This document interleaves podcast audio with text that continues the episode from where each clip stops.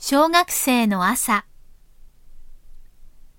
日本の学校は朝8時に門が開きます。公立学校は住宅地の中にあるので、バスもタクシーもなく歩いて登校します。だからお金は一切持って行ってはいけません。授業は8時半からなので、朝早く学校に着いた人は、授業が始まる時まで校庭で遊びます。